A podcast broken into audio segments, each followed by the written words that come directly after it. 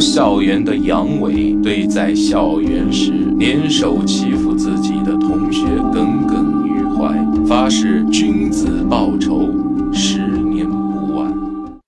十年后，他被社会磨圆了他的棱角。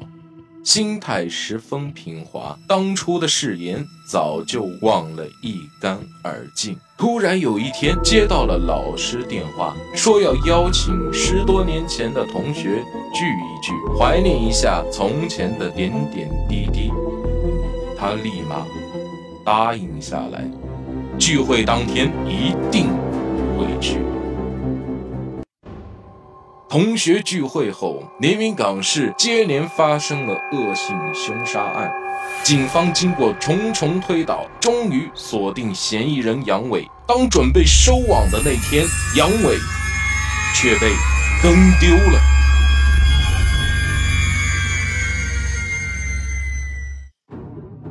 最受关注热点事件，最现象级文学作品，编辑部编辑。联袂推荐，十多年前被排挤的同学，如今摇身一变，竟成为连环凶杀案凶手。诛法者吕子正创作作品，欲知后事如何，且搜索《诛法者》醉唐网火热连载当中，欢迎大家点击订阅。各位听众，大家好，欢迎您继续收听由吕子奇为您带来的短篇悬疑推理小说《高判断案之无脸师》，作者吕子正，第十节，数据恢复。小插曲一闹，在场的所有人都激动了起来。所有人都变得手脚麻利起来。高盼头也不回地下了楼，身后藏着明与利。他现在要做的就是把手机送给鉴定所一个朋友去鉴定。这个小孩还挺厉害的，懂得挺多的。在上车的时候，他还特地打电话给他的朋友，看看他上班没有。高哥，哟，怎么想起来给我打电话了呢？一个十分甜美的女人的声音从电话听筒里传出来。高盼硬着头皮说道：“我被一个案子给拖累了，还在连云港嘞。今天你上没上班？上班呀，忙死了。不说了。嗯。女生突然费力的咳嗽起来之后，甜美的声音瞬间变成了粗犷的男人的声音。找我有什么事吗？你就别玩这些有的没的了，大男人的，你怎么学女人说话呀？哼，算了，我就习惯了，每次打电话都是这事。嗯，事不过三，你知道吗？高派十分无奈的叹了口气。你现在在鉴定所吧？现在已经是嗯七点五十了，你先别着急着回家，我有事拜托你，给我二十分钟吧。是的话，每次打电话都要麻烦我这个麻烦我那个，就没有一次是正式的。哦，不对，就没有一次不是正式的。这次又是什么事啊？男人话还没有说完，电话里面就传来了嘟嘟嘟的忙音。哼，真是个雷厉风行的家伙。高盼开着警车一路飞奔，不到二十分钟便来到了市中心附近的一座白色大楼前，大门口。有一个穿着白大褂的医生模样的男人，戴个眼镜。哟，高哥，他上来就想要去抱高盼，十分开心的拉着高盼的手。哎，这么说来，我们有半年没有见了吧？这半年你在外地生活的可好啊？你 这么热情，回家的时候你怎么不来接我呀？对了，给你一个东西。高盼把中弹的手机掏了出来。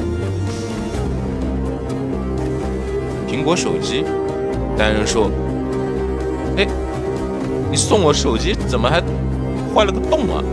废话，我什么时候说要把手机送给你了？你误会了吧？高盼说：“文言，这手机里面有一个很重要的东西啊，一定要把里面的东西给抢救出来。”呃，这手机后背都烧了弹孔。闻言说：“唉，我困死了，你慢慢琢磨，明天中午务必联系我。”高盼闭上眼睛，拍了一下脑门，让自己清醒过来。这样吧，弄好了，请你吃饭。拜托，这手机能用吗？闻言有些无奈的挥了挥手中的袋子，这可是苹果手机啊，这是安卓手机，可以拆后盖的，里面的东西，我想你比我更清楚，怎么能找到？里面所有数据都给我导出来一份。高盼大半个身子伸出了窗外，扔出了 U 盘。哦，闻言接住了 U 盘，那拜拜了。高盼说完，开车扬长而去。当时他已经。算是进入了虚空的状态了。三天彻夜未眠的工作让他劳心伤肝，他不知道自己是怎么开车回家的，又是不知道自己是怎么走上楼去的，也不知道是怎么上床的。直到他眼睛干涩的睁开，已经是早上十点了。为了缓解眼部因熬夜缺睡而产生的干涩感，他滴了两滴眼药水。在十一点的时候，他出现在办公室里。林耀见自己的师傅气色变得非常好，便说：“哇，高大哥，你气色变得这么好呀？不过这个黑眼圈倒是挺大的呀，嗯，跟墨镜一样。有人找我吗？”高盼说：“啊，对对对，是啊，那个郭队找你的，嗯，还有那个叫鉴定所的文大哥，让你过去一趟。”林耀递上来一杯热水，需要你的时候到了。林耀，你一会儿去一趟桂有为那边。嗯，你说把我的手机，你就说啊，我去拿手机了。啊，那边正在恢复，然后把他交代你的东西啊原封不动的告诉我，好不好？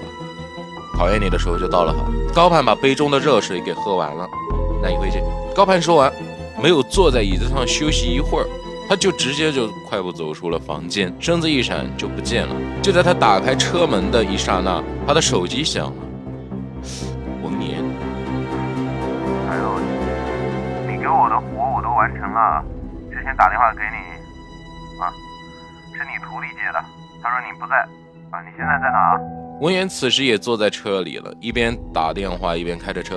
哎呦我去，这他妈孙子超车，我操！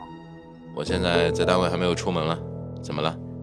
高盼说：“呃，那个你不是说了吗？啊，请我吃饭的吗，隔日不如撞日，呃，就今天吧。嗯，一手交饭，一手交货。那咱们去门口啊。”高盼说：“别去，这次听我的，帮你这么大的忙，还不得我选个地方吗？我才不想吃什么牛肉拉面了。”王爷，眼睛滴溜溜乱转两下。嗯驴肉火烧怎么样？驴肉火烧，嗯，好吧，就驴肉火烧。高盼抬头，目光看向了前方门口不远处的一家驴肉火烧店。单位门口就有一个。好嘞，那我这就到，还有一个路口。嗯，你进去以后啊，弄个单间就行了。文耀说到这儿，便挂了电话。高盼也答应后，关上了车门，上了锁，进入了驴肉火烧的店里，订了单间。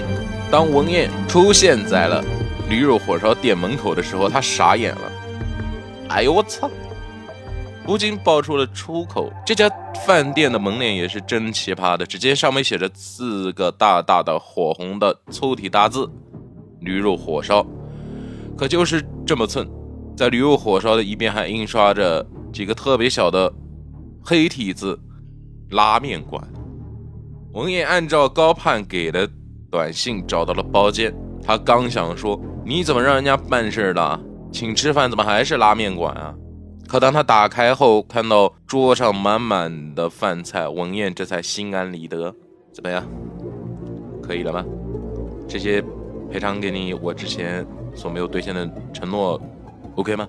高攀看见文彦不吐不快的表情，心里面美滋滋的。哇塞，这么多菜啊，能吃得完吗？文彦坐了下来。吃不完你打包带走不就行了吗？高盼递上来一根烟，好吧。文彦苦笑了一下，东西带来了吗？高盼心思一直都在文彦手中提着的电脑包中，带来了。嗯，里面还真有你想要的东西。文言看了眼桌上的饭菜，这样嘛，要么吃饱了谈。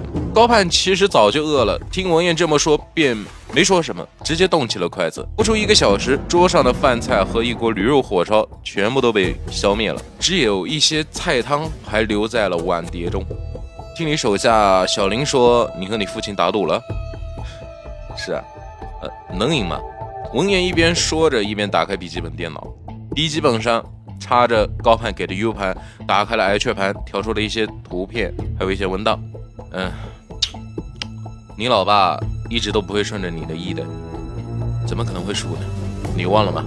我是谁吗？我可是高盼。